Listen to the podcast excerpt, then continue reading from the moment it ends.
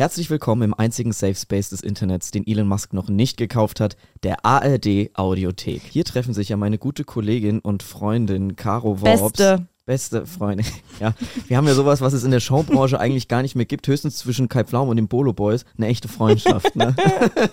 also wir treffen uns hier jede Woche, um unsere Tabs zu schließen zu Rabbit Holes, in die wir diese Woche reingefallen sind. Aber bevor wir damit anfangen, müssen wir was Dringendes abarbeiten. Es drängt. Ja, es gibt Breaking News. Es gibt Breaking News und weil die so wichtig sind, haben wir uns gedacht, ähm, rufen wir dafür extra eine neue Rubrik ins Leben, die da heißt NDR das Spezikrieg Update. Und zum Spezikrieg Update begrüße ich Caro Worps. Guten Morgen. Ja, Caro hat sich den Paul Ronsheimer Gedächtnishelm aufgesetzt und steht im Schützengraben der Softdrinks. ich bin die Antonia Rados des Spezikriegs. Genau. Du hast ja neulich deine Tabs geschlossen zum Spezikrieg. Ja, Miguel, es weht ein eisiger Wind in den Schützengräben Bayerns, aber er riecht herrlich nach Cola und Orange. es gibt Neuigkeiten von der Spezifront im Süden. Es kam frische Meldung rein. Ich habe mir extra dafür ein Augsburger Allgemeine Plus-Abo geholt. Bitte erinnere mich dran, dass ich das wieder kündige, weil die Ereignisse überschlagen sich. Alles klar, nochmal kurz einen kleinen Recap für die Leute, die es nicht mitbekommen haben. Was ist denn bisher passiert im Spezikrieg? Mhm, also der Spezikrieg tobt bekanntlich zwischen zwei Brauereien in Bayern, die beide den Namen Spezi für ihr Cola-Orange-Mischgetränk nutzen, nämlich die kleine Familienbrauerei Riegele und der Paulaner-Konzern. Spezi ist nämlich ein Markenname, nicht jeder darf sein Getränk einfach so nennen.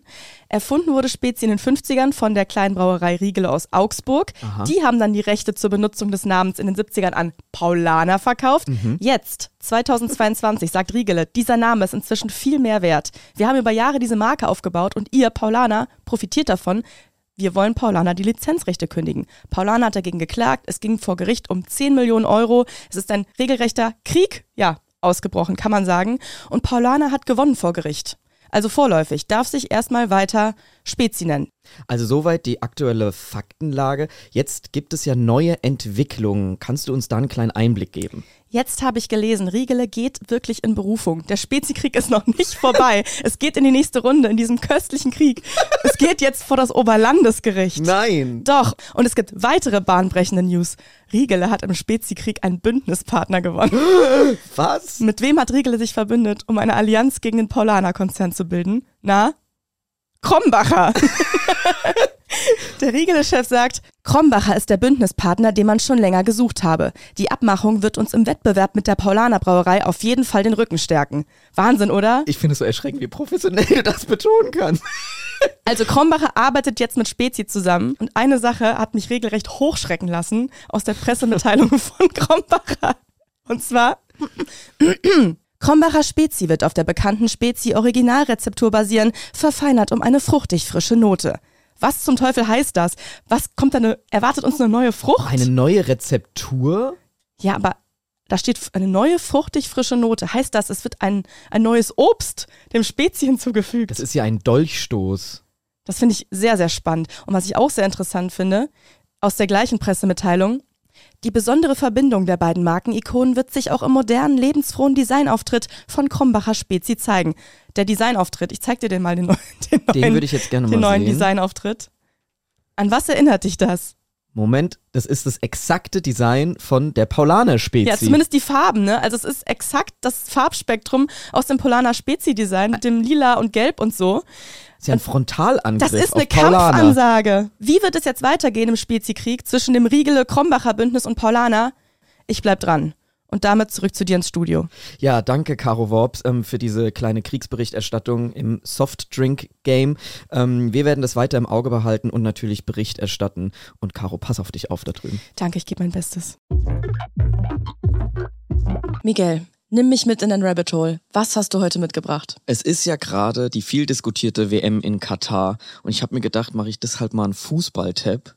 Und Caro, du kennst mich, du kennst mich, ich kenne mich mit Fußball überhaupt nicht aus. Ich weiß, also das ist überhaupt nicht meins. Ich bin überrascht und beeindruckt. Ja, es geht auch so mehr so indirekt um Fußball. Ich habe mir gedacht, was ist der kleine Teilaspekt im großen Themenfeld Fußball, um den ich mich kümmern kann, wo ich mich auskenne? Und das ist natürlich die Eröffnungsshow von solchen von solchen Events. Deshalb habe ich mir mal die Eröffnungsshow von der WM 2006 nochmal in allen Einzelheiten angeguckt und werde die mal heute mit dir besprechen. Aber erstmal zur aktuellen WM, Caro. Hast du schon irgendwas gesehen? Also man muss sagen, von uns beiden bin ich, glaube ich, eher die Person, die sich noch mehr mit Fußball auskennt und befasst. Ich habe auch in der Kindheit sehr viel Sportschau notgedrungen schauen Mhm. müssen. Ja, bin so halb da irgendwie drin, aber dieses Jahr gar nicht. Ich schaue gar nichts, Weil du boykottierst? weil ich boykottiere. Ich muss sagen, ich habe Fußball schon so lange boykottiert, schon im Sportunterricht. Früher habe ich mich immer in der Mattenhalle versteckt, wegen Katar. Das war mir da. War mir damals schon zuwider, muss ich sagen. Ich habe auch bis jetzt noch nichts gesehen, weil ich die ganze Zeit beschäftigt bin mit Analsex. Ich hatte leider noch gar keine Zeit, diese WM in Katar zu sehen, leider. Trotzdem muss ich sagen, war die WM 2006 ein einschneidendes Erlebnis, weil einfach Deutschland Kopf stand damals. Ich habe das ganz doll in Erinnerung. Ich war damals in der dritten Klasse. Das ist eigentlich das einzige Fußballevent, wo ich das Gefühl hatte, da habe ich irgendeine Verbindung zu, einfach weil das so groß war, dass es, dass, da kam man gar nicht dran vorbei Es damals. hat sich wirklich eingebrannt ins Gehirn, dieses Gefühl. Ich war in der sechsten Klasse, habe zum ersten Mal so mitbekommen, wie so Deutschlandfahren irgendwie a thing waren. Das war ganz plötzlich, waren irgendwie alle so richtig stolz auf Deutschland. Ich weiß ja noch genau, mit welcher staatstragenden Atmosphäre Thomas Gottschalk Goleo damals bei Wetten das präsentiert hat. Das erste Maskottchen von der WM 2006. Goleo ist dann rausgekommen. Ähm, Ohne Hose. Ohne Hose. Und du sagst es schon, 2006 war das dann plötzlich on Vogue wieder die Deutschlandfahnen zu schwingen, was es vorher natürlich wegen unserer tragischen, schrecklichen, furchtbaren Geschichte dieses Landes natürlich hat man sich die ganze Zeit von dem komischen Patriotismus ferngehalten und alle hatten das Gefühl, endlich können diese unterdrückten deutschen Gefühle wieder raus. Wir sind wieder stolz An auf unsere Deutschland. Seitenspiegel. Wir sind wieder stolz auf Deutschland. Wir können uns präsentieren. An den Seitenspiegeln können wir endlich wieder deutsch sein. so in Ja, es etwa. war, eine, es war eine weirde Stimmung. Ich habe das, muss ich sagen, als Elfjährige nicht so krass reflektiert, was das jetzt genau Ich auch bedeutet. natürlich überhaupt es war nicht. irgendwie halt eine Party und es war Fußball und es war dieser mega heiße Sommer und irgendwie war es eine ganz okaye Zeit, aber halt nicht für alle. Ja, und zehn Jahre später sind dann die Nazis wieder im Bundestag Hm. eingezogen. Ne? Also es war so, ich könnte mir auch vorstellen, dass es später mal in der historischen Betrachtung eventuell diese WM auch als so ein Wendepunkt äh, Ich glaube, gelten das könnte. passiert jetzt schon tatsächlich. Dass man so sagt, ab dem Moment sind da wieder so komische patriotische Gefühle aufgekommen, die irgendwie nicht so gut waren vielleicht. Aber Deutschland, ein Sommermärchen. Das war die Erzählung von damals. Wir haben uns alle gefreut, alle haben gegrillt, Deutschland fahren überall. Alle waren so stolz, dass diese Fußball-WM 2006 in Deutschland sein durfte. Und um jetzt nochmal zu gucken, wie dieses Gefühl genau war, habe ich gedacht, öffne ich mal meine Tabs und schaue mir nochmal diese WM-Eröffnung von 2006 an, weil natürlich die ganze Welt guckt nach Deutschland. Bitte. Und ich wollte einfach nochmal wissen, wie war das? Ist es so, wie es in meiner Erinnerung war oder ganz anders? Und wie hat sich Deutschland präsentiert? Die ganze Welt guckt nach Deutschland. Und wir haben uns Folgendes ausgedacht. Ich habe kaum noch Erinnerungen dran. Dreh bitte deinen Laptop ein bisschen, ich will das wirklich sehen. Ja, ich zeig dir das jetzt alles. Es geht jetzt los mit der WM-Eröffnung. Das waren schon die Eröffnungsworte. Fing schon so an. War schon geil. Nach der von der FIFA abgesagten großen Feier in Berlin nun eher eine kurze, aber heftige Begrüßungsfeier. Zunächst richtig bayerisch, krachledern. Ja, Krachledernde Begrüßung. Krachledernde Begrüßung aus Bayern. Damit geht's schon los. Und auch mit so einer halben Entschuldigung, weil eigentlich war die Eröffnung in Berlin geplant. Da gab's aber leider ein kleines Fauxpas, Rasenprobleme. So, und diese kleine Bemerkung habe ich schon Stopp gedrückt und dann quasi den nächsten Tab geöffnet, um zu gucken, was war da jetzt eigentlich genau das Problem, weil das hat Bela Reti, der das moderiert, hat es nur so nebenbei irgendwie gedroppt, warum jetzt diese Eröffnung in München stattfindet und nicht in Berlin. Und zwar war es damals so, dass die FIFA gesagt hat, es habe sich gezeigt, dass ein termingerechter Abbau der aufwendigen Bühnen- und Veranstaltungstechnik sowie ein darauffolgender Einbau eines neuen Rasens in perfekter Spielqualität zur Verfügung stehen müsste. Und das wäre ohne Risiken nicht möglich gewesen. Also irgendwie gab es da Probleme.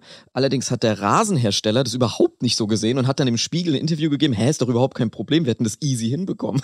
Zitat, mich hat die FIFA überhaupt nicht informiert. Für mich wäre es kein Problem gewesen, den Rasen rechtzeitig zu verlegen. Also ich weiß nicht genau, was da los war. Es fing quasi schon mit so einer, Missverständnis an. mit so einem Missverständnis fing das Ganze schon an und es sollten mehr Missverständnisse folgen. Trotz dieser Rasenprobleme laufen jetzt quasi zur Eröffnung 100 Männer in Lederhosen ins Stadion ein, Krachledernd in ein. krachledernd ein, mit riesigen Trommeln und Gesängen eines Knabenchors und die Veranstaltung wird eröffnet. Willkommen zur Fußball Fußballweltmeisterschaft 2006 der FIFA. Alle rasten aus. Äh, Deutschland! Die Welt zu Gast bei Freunden. Die Welt zu Gast bei Freunden. A time to make friends. Yes. El mundo entre amigos. Le rendezvous de l'amitié. Feiern Sie gemeinsam mit unserem Land und den 182 Trommler aus Oberbayern werden hier auftreten. Die Eröffnung der 18. Zunächst mit einem leisen Wirbel beginnend. Wieso labert er denn da drüber? Soll ich Ja. auch noch drüber labern? Ja, genau. Also Thomas Gottschalk äh, moderiert im Stadion. Mhm. Bela Reti quatscht drüber. Es ist äh, da schon ein pures technisches Chaos. Ich weiß gar nicht genau. Thomas Gottschalk sieht man auch nie, was ich ganz komisch finde. Wenn man doch eine Show macht und du hast Thomas Gottschalk da, dann will ich den doch wenigstens in so einer Sprecherkabine sehen oder sonst was. Also es ist so... Mit Haribo in der Also Hand. erstmal ist so ultra deutsches 2006, was man da jetzt sieht. Thomas Gottschalk ist da, Bela Reti, später wird noch Herbert Grönemeyer auftreten. Also es ist so richtig... Alles, was wir zu bieten haben. Also Thomas Gottschalk hat das mit dem Rüberquatschen von Bela Reti jetzt eröffnet und jetzt wird schon das erste Highlight dieser Eröffnungszeremonie präsentiert. 14 Wurzelschneuzer. Bitte was? Ich habe versucht, das Wort zu ergoogeln, ich habe es nicht gefunden.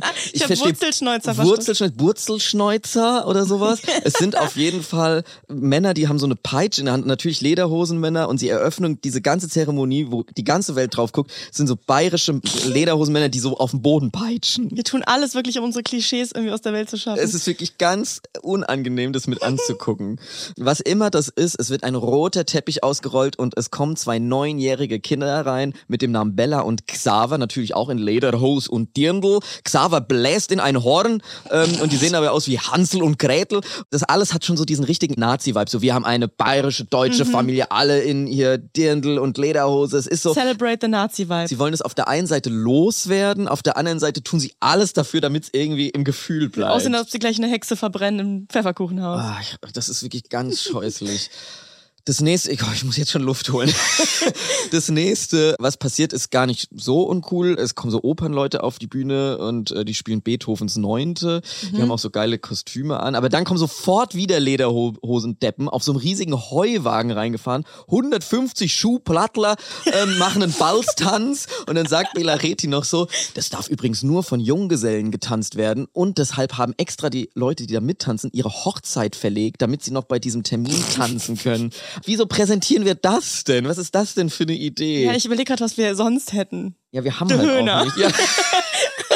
Das wäre halt dann die, Alter, die Antwort Lieber aus Köln Corona, gewesen. Ja. ja. Auch nicht besser. Ich habe da dann auch so ein bisschen dran gedacht an diese Olympia-Eröffnung von London 2012 war das, glaube ich, die richtig geil war. Da ist irgendwie Mr. Bean aufgetreten. Die Queen wurde von James Bond abgeholt. One Direction, die Spice Girls, Mary Paul Poppins. McCartney, Mary Poppins, die haben wirklich so, du gedacht boah, die haben ja richtig geile Sachen am Ja. Start. Was wäre das bei uns? Ja, die haben halt Höhner. gute Popkultur. Wir haben halt, ich, also wenn ich jetzt einen Mike ausgesucht Singer. hätte, wahrscheinlich musst du einfach Herbert Grönemeyer schicken, stellvertretend. Wen sonst? Also es ist auf jeden Fall, ich komme gleich noch zu einer, einer Band, die wir dann geschickt haben. Auf jeden Fall sind da jetzt diese Junggesellen, in Lederhosen, die wieder rumklatschen auf diesem Heuballen und Angela Merkel dazu wird immer mal wieder so reingeschnitten, die so völlig falsch im Takt klatscht. Auch noch, auch noch so eine deutsche Tradition, die wir jetzt mal zeigen wollen. Schlecht im Takt klatschen. ja. Ich hätte es irgendwie cool gefunden, die No Angels zum Beispiel hinzuschicken damals. Ja, die waren damals doch groß. Die Ja. hätte man machen können. Zum Beispiel, die waren nicht da. Aber Schuh- Schuhplattler, 150 Stück. Genau, und noch was anderes. Und das ist jetzt der absolute Kraus und das muss ich dir jetzt wirklich zeigen. Ich will jetzt unbedingt sehen. Weil das ist wirklich der, der absolute Gipfel der Peinlichkeit. Guck mal, was, die, was wir jetzt dann da präsentiert haben. Die Schellenrührer. Sind das die gleichen Männer vom Heuwagen das sind andere Männer. Früher hießen sie Wolfsausläuter, mit riesigen Glocken vor ihren Glocken? angelehnt an ähm, eine Tradition als Hirte, die sich zum Almabtrieb äh, Glocken umgehängt haben, von Haus zu Haus gezogen sind, um Geld zu kassieren.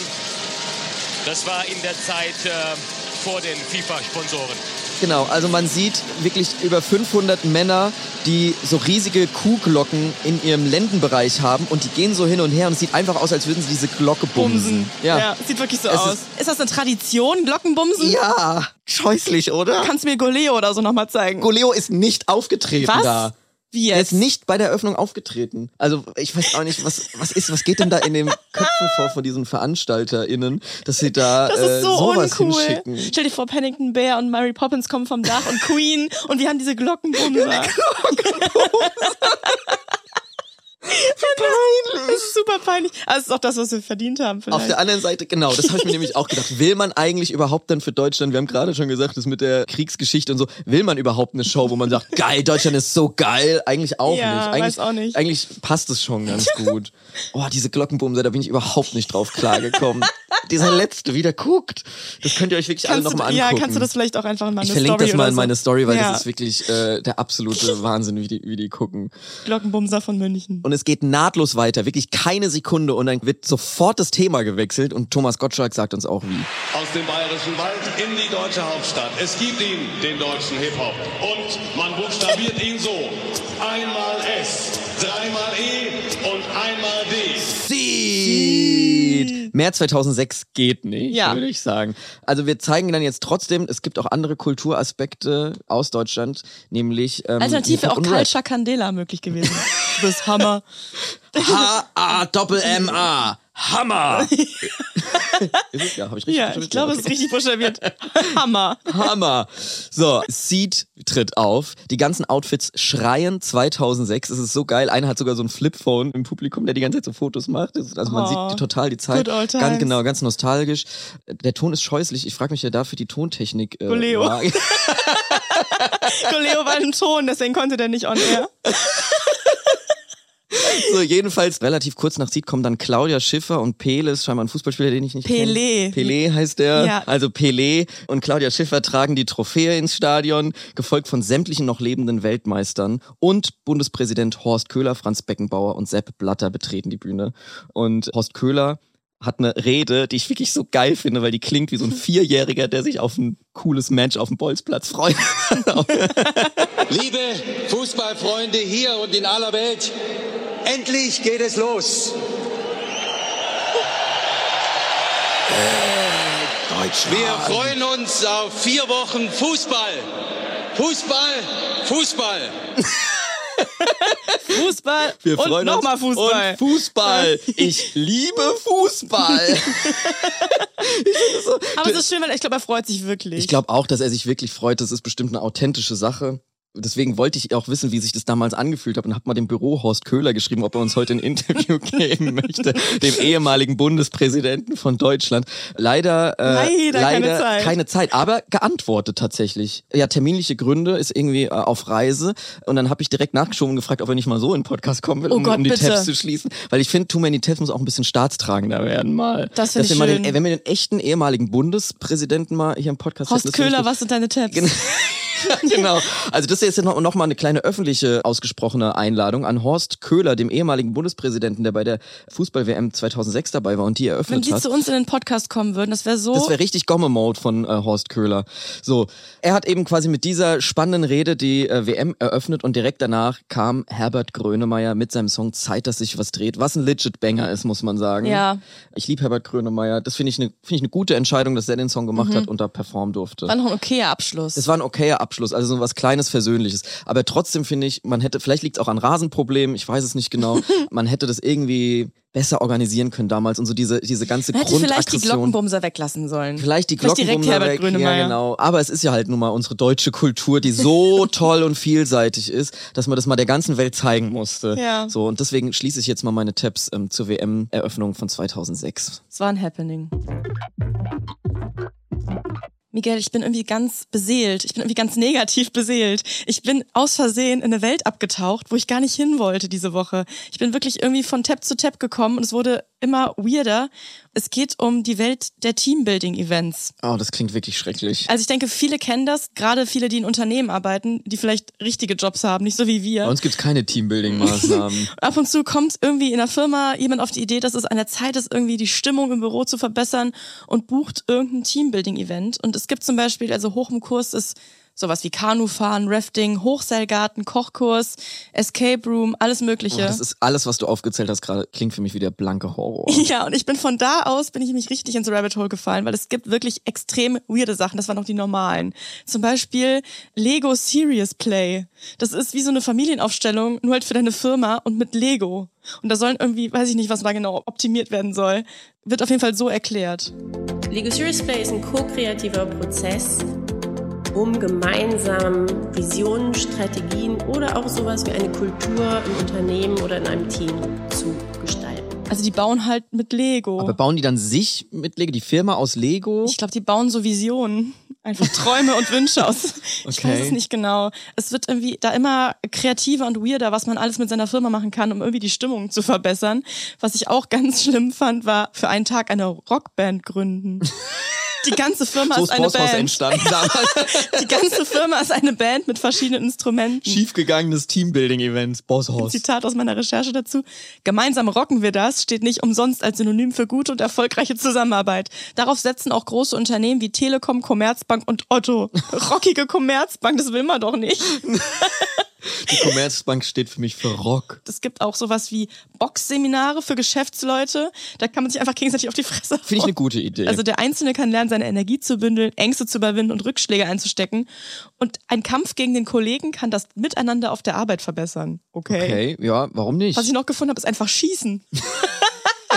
mit Pfeil und Bogen oder Luftgewehr. Also irgendwie gibt's da auch so Aggression und Gewalt, die dann mitschwingen kann. Mit, mit, mit Boxhandschuhen und Waffen. Ich weiß auch nicht. Einfach ein Luftgewehr in die Hand nehmen fürs Büroklima. I don't know. Tag im Mittelalter habe ich noch gefunden mit so Axtwerfen und Oh nee, oh Ritterkostüm. nee, also mit, mit Mittelalter kannst du mich jagen. Ich mag so Mittelalterfeste und so. Das ist gar nicht mein Vibe. Da habe ich noch bayerischer Tag gefunden. Ich weiß gar nicht, was das heißt. Wahrscheinlich einfach Bier trinken. Und Glockenbumsen vielleicht. dann gibt's noch so überdimensionale Kicker. Kennst du das schon mal gesehen, wo so Leute drin sind und dann so selber diese Kicker-Spieler quasi sind? Lasertag, Bowling, Murmelbahn, Segway Rally, Horror. Ah, das ist wirklich alles. Also Floß alles, bauen, oh. Turm bauen, Katapult bauen, Schafe hüten. Oh. Gemeinsam trommeln, Holzbild hauen und Your Team Song. Der Song für dein Team. Eigener Song. Also das klingt noch am entspanntesten von dem, was du da gerade vorgelesen hast. So We Are the World. Ja, so ein bisschen. Nur halt in der Kreissparkasse Wuppertal.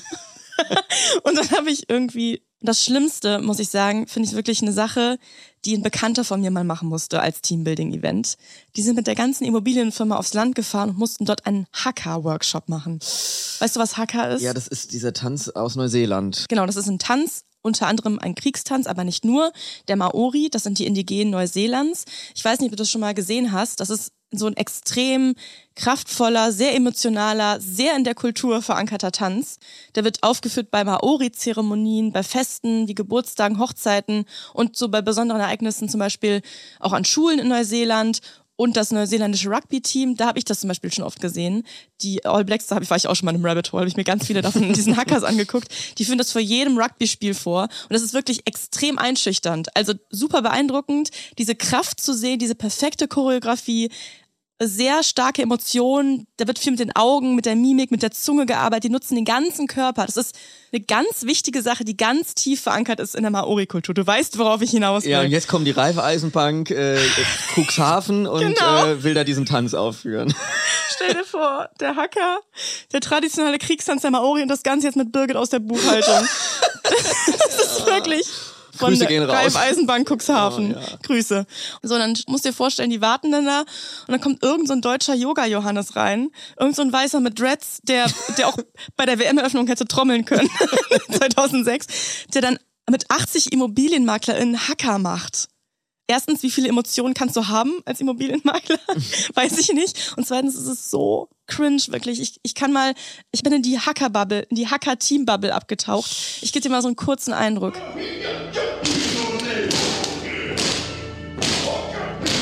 Steht Teambuilding, Release Inhibition. Oh nein.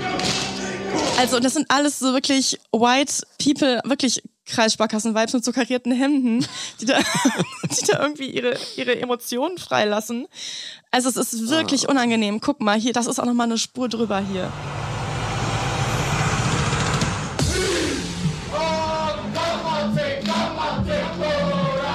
Also da habe ich irgendwie so Jürgen Höller-Vibes, so ein Jürgen Höller-artiger Typ, der mit Headset eine IT-Firma anschreit und Hacker macht. Das ist für mich ein Kündigungsgrund. Also wenn so eine Teambuilding-Maßnahme gemacht wird, dann bin ich raus. Also die müssen dann wirklich laut schreien, auch auf Maori, auf einer indigenen Sprache. Das ist wirklich, um irgendwie ihre Vertriebsenergie in der Bürovermietung freizusetzen. Ich weiß es nicht, das stimmt gar nichts. Und da, wahrscheinlich rufen die auf Maori irgendwelche Sachen, die mit Team oder so zu tun haben. Aber das will man doch wirklich nicht. Und ich finde, was auch ein Aspekt ist dabei, du hast ja in einer Firma, in so einer großen IT-Firma, wo da 100 Mann mitkommen, da sind ja auch Leute dabei, die man nicht mag und denen man sich gar nicht so öffnen und präsentieren will, da irgendwie zu schreien und zu tanzen von dem kompletten Kollegen Kollegium. Also da mag man sich doch danach nicht mehr als Team. Ja, oder man schämt sich so doll, dass man deshalb kündigt. Das habe ich mir gedacht. Oder das ist der einzige Bonding-Moment, dass man halt zusammen durch diesen Cringe geht. Das kann ich mir vorstellen. Und dann so in der Raucherecke in der Mittagspause dann da stehen und sagen, boah, was ist Weißt das für du eine noch? Scheiße, weißt du noch damals? Das ist vielleicht der einzige Vorteil von diesen Teambuilding-Events. Aber gerade bei diesen Hackers, da dachte ich mir echt, so ein Tanz aus einem Land, das von Europäern kolonisiert wurde und wir nutzen das jetzt für Kapitalismus, also um, um uns nach vorne zu peitschen Ja. irgendwie, das ist wirklich total wrong. Und Hacker zu machen, wenn man kein Maori ist, ist zum Beispiel in Großbritannien sogar verboten. Das wurde vor ein paar Jahren im Rahmen von einem Freihandelsabkommen zwischen Neuseeland und UK verboten, weil es eben Cultural Appropriation ist. Das ist natürlich noch, noch mal vielleicht was anderes, wenn das jetzt ein Mitglied der Community macht. Das, da will ich gar nichts gegen sagen. Wenn das irgendwelche Seminare sind, die gegeben werden oder die Erlaubnis wird gegeben oder richtig beigebracht. Aber wenn es Jürgen Höller macht, wird es langsam Ich unangenehm. bezweifle halt, dass das hier in Deutschland immer so der Fall ist. Es hat mich wirklich nicht mehr losgelassen. Es hat mich wahnsinnig interessiert, wie das sein kann, wie so Hacker-Bros hier in Deutschland das für sich rechtfertigen, mit der Kreissparkasse Wuppertal Hacker zu machen. Mhm. Und da war ich mal auf der Website, ich bin ein bisschen abgedriftet, muss ich sagen, war ich mal auf der Website von so einem Hacker-Coach. Da steht schon, mit dem Krafttanz, Hacker inspiriert, entdeckst du, welche Urkraft in dir lebt. Lass sie raus. Überwinde deine Komfortzone. Jenseits davon findet Wachstum statt. Wachstum, Wachstum, Wachstum. Also das ist wirklich, nimm einen indigenen Tanz und make it capitalism. Oh, das klingt so scheiße. Und es wird auch reflektiert. Ich verstehe mittlerweile den Schmerz und die Wut der Maori, wenn sie sehen, dass nicht Maori den Hacker tanzen. Ich suchte nach einem Menschen, der die Unterschiede und kollektiven Konflikte, die dieses Thema mit sich bringt, überwinden will und Verbundenheit schaffen will und im Ganzen auch eine spirituelle Ebene betrachtet. Dazu gehörte für mich auch als weißer, privilegierter Europäer, dass ich respektiert und fair behandelt werde. Und dann hat er eben recherchiert und hat er jemanden gefunden, Toroa Aperahama, Maori aus Neuseeland. Und da hat er dann sofort, als er die Mail gesehen hat, angefangen zu weinen und gesagt, ich spürte, dass ich ihn gefunden hatte. Sein Mentor. Also es Was? ist eine weirde Welt. Und wenn ich mir vorstelle, dass da einfach regelmäßig Riesenunternehmen reinspazieren und mit solchen Randos da irgendwie einen Hacker machen, da vergeht mir echt, da vergeht mir alles. Es ist vielleicht ja schön als Team irgendwie Zeit miteinander zu verbringen. Vielleicht hat man einen schönen Nachmittag. Was ich aber halt bezweifle, ist, dass irgendwie dabei hilft, die Arbeit zu verbessern. Es ist doch wirklich kompletter Quatsch. Wenn man die Stimmung in der Firma verbessern will, sollte man vielleicht einfach dafür sorgen, dass alle gut bezahlt werden und okaye Arbeitszeiten haben. Zum Beispiel. Ja, aber doch nicht einmal bouldern gehen und ist eine geile Atmo und Energy im Betrieb. Also das ist wirklich, da geht's am nächsten Tag zurück in den Arbeitsalltag und dann verlässt man sich auf einmal irgendwie 100% auf Rainer, nur weil man gestern mit dem im Kanu saß. Das stimmt wirklich gar nicht. Ja, und da weiß ich jetzt auch nicht, was denn da so jetzt der psychologische Gedanke dahinter sein soll. Also ich verstehe zum Beispiel, wenn man sagt, Wir-Gefühl. ich verstehe zum Beispiel, wenn man sagt, okay, man lässt sich so nach hinten fallen und jemand fängt einen auf, dass man da irgendwie eine Vertrauensbindung aufbauen Aber das kann. ist auch kompletter schlüssig. Bullshit. Das ist auch Bullshit, aber das, das kann ich noch so ein bisschen wenigstens nachvollziehen. Aber jetzt gemeinsam da jetzt so einen Tanz. Äh, Ja, oder. Klettergarten oder Pasta kochen, whatever. Da bist du doch danach nicht geil. Wir haben jetzt ein richtig gutes Team und alles läuft bei uns auf der Arbeit. Nee. Aber ich finde, wir könnten auch vielleicht so mal so ein bisschen so eine kleine Teambuilding-Maßnahme machen, wir zwei im Podcast. Und da habe ich einen kleinen Pitch für dich, was ich nämlich noch gefunden habe, was mich auch nicht mehr losgelassen hat. Teambuilding im Dunkeln. okay. Da gehen ganze Firmen wirklich ins Dunkle, setzen sich in einen Stuhlkreis und da wird alles offengelegt. Glaube ich, je nach So Konflikt ganz dunkel in der oder so, so glow in Nee. the dark. Nee, stockdunkel. Ah, stockdunkel. Also auch je nach Konflikt in der Firma stelle ich mir das auch problematisch vor. Wenn da irgendwie neben dem Kleinen MeToo-Skandal in der Firma Ja. hast, dann willst du nicht unbedingt mit jemandem nicht im im Dunkeln da im Dunkeln drüber sprechen und dich auf deine Sinne verlassen. Ja. Darum geht's nämlich. Man soll irgendwie sich auf alle anderen Sinne verlassen, außer sehen. Und da weiß ich auch nicht, ob ich das mit allen Menschen aus der Marketingagentur dann da will, im Dunklen. Da bin ich auch auf ein paar Dunkel-Websites gelandet, die auch zum Beispiel Blind Climbing, externe Bar im Dunklen, sehr gute Idee, mach noch Alkohol dazu ins Dunkle.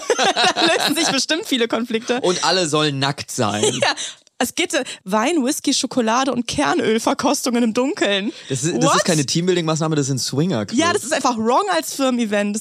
Ihr seid halt, eure Firma ist ein Swingerclub. Wahrscheinlich, wirklich. Dahinter steckt wohl, man soll sich auf seinen Bauch verlassen. Und wenn man nichts sieht, dann spricht man vielleicht andere Sachen aus. Man ist wohl kreativer im Dunklen. Dunkelheit macht kreativer, bis zu 30 Prozent. Professor Holzmüller, TU Dortmund, wenn der das sagt. Und dann habe ich mir gedacht, vielleicht ist das irgendwie auch was für uns, was wir mal machen können. Ich mache jetzt einfach mal das Licht aus. Oh ja, da, da wird, werden ganz viele. Wir machen jetzt ein Teambuilding-Event hier. Oh, jetzt, jetzt ist es stockduster. ist stockdunkel. Caro hat's Licht ausgemacht. Ich sehe meine Notizen auch nicht mehr. Ich muss jetzt Fragen improvisieren, Miguel. Aber- ich weiß auch nicht, wie man das macht jetzt. Wie, wie findest du denn unsere Dynamik? Jetzt sag mal echt. Also es macht schon was mit einem, wenn man, wenn man sich nicht mehr sieht, aber ja, ich muss erstmal auf meinen Bauch hören, warte. Wo findest du, könntest du dich noch verbessern? ich glaube, das ist so eine Frage, die dann gestellt wird im Dunkeln. Kann mich nicht mehr verbessern, ich bin schon, ich bin schon 100 Prozent, Mr. 100 Prozent. Ja, und schon 30 Prozent kreativer als eben. Ja, weil, weil das Gehirn ganz andere Sachen wahrnimmt im Dunkeln. Eigentlich müssten wir dem NDR ja was sagen, oder? Das ist doch unser Arbeitgeber. ja, aber ich habe noch nie mit denen gesprochen, muss ich ich, finde, wir sagen. sollten, ich finde, also ich habe das Licht jetzt ausgemacht und ich finde, wir sollten mehr Geld kriegen vom NDR. ja, finde ich auch. Als kleines Teambuilding-Event, mehr so- Geld. Wenn ich mal so nicht reinspüre. Weißt du, ich finde irgendwie Podcast machen fühlt sich schon so ein bisschen an wie, wie so frühe Übernachtungspartys, wo sobald man das Licht ausmacht, irgendwie so Geheimnisse erzählt wurden. Ja, ich habe immer das, das Gefühl, stimmt. das ist so ein bisschen der Vibe. Ich vergesse manchmal, dass noch andere Leute zuhören, außer, außer uns beiden. Man muss sehr aufpassen, was man sagt. Wollen wir mal freundschaftlich beieinander übernachten? Das haben wir noch nie gemacht. Ich weiß nicht, was, So ein wir dann, Sleepover. Da haben wir nichts mehr zu erzählen im Podcast, wenn wir da alles Ja, erzählen. oder wir machen den Podcast bei dem Sleepover, eine Sleepover-Folge oh, das finde ich schön. Und das Guck war eine mal. richtig kreative Idee. So, siehst du, weil dunkel ist, sind wir einfach auf, auf diese Idee gekommen. ich mach das Licht mal wieder an. Mach mal wieder an. Ja, und ich muss sagen, jetzt wo das Licht wieder an ist, ich hoffe, das hat sich übertragen bei Leuten, die das, die können es ja nur hören, die wissen ja gar nicht, ob es wirklich dunkel war. Aber ich kann es bezeugen, Caro hat wirklich den Lichtschalter bedient. Ja. Und wie immer, Caro, ist ja unsere kleine Teambuilding-Maßnahme. NDR Cross-Promo, Cross-Promo, Cross-Promo. Heute können wir euch einen Podcast empfehlen mit dem Namen Mission Klima von NDR Info. Kannst du dir vorstellen, worum es darin geht, Caro? Ums Klima? Richtig, aber vor allem um lösungsorientierte Vorschläge, wie wir mit der Krise konkret umgehen können. Das wird dann da immer mit ForscherInnen und ExpertInnen diskutiert. Also zum Beispiel, wie wir Plastik nachhaltig vermeiden können oder wie klimafreundliches Fliegen möglich ist oder ein kleiner Vorschlag von mir, wie man Milliardäre nachhaltig enteignen kann. Ja klar, jeder von uns kann Milliardär enteignen. Richtig. Wer Lust hat auf einen Klimapodcast, der auch Hoffnung macht, sollte unbedingt mal reinhören bei Mission Klima. Gibt's überall da, wo ihr gern Podcasts hört und natürlich in der ARD Audiothek. Cross-Promo Ende. Ja, ich würde sagen, das war mal wieder eine pickepackevolle Podcast-Folge heute. Und damit es so bleibt, schickt uns doch gerne eure Themen, damit wir die hier auch mal besprechen können. Also eure Rabbit Holes könnt ihr uns senden an zum Beispiel unsere Social-Media-Accounts. Da heißt du at Worps und ich at Miguel R aus A. Oder ihr schickt uns eine Mail an too many tabs at ndr.de. Und was auch so eine kleine Teambuilding-Maßnahme eigentlich wäre für euch und uns, wäre, wenn ihr uns da, wo ihr unseren Podcast hört, abonnieren würdet und zum Beispiel fünf Sterne geben würdet. Da würden wir uns wahnsinnig drüber freuen und es würde unser Team auch stärken. Ist wichtig fürs Team, das zu machen. Fürs Teamgefühl. Ja. Und was ich auch cool finde, ist, dass wir schon einen Teamsong haben. Der kommt jetzt. Tschüss. Bis nächste Woche. Too Many Tabs ist eine Produktion von TRZ Media im Auftrag des NDR. Wir sind eure ModeratorInnen, Miguel Robitzky und Caroline Worps. Producerin Henny Koch. Ausführender Produzent TRZ, Robin Drömer. Ausführende Produzentin NDR Johanna Leuschen. Redaktion NDR, Melanie Litzbar. Musik, Joel Delato. Neue Folgen gibt es immer mittwochs in der ARD Audiothek und überall da, wo es Podcasts gibt. Too many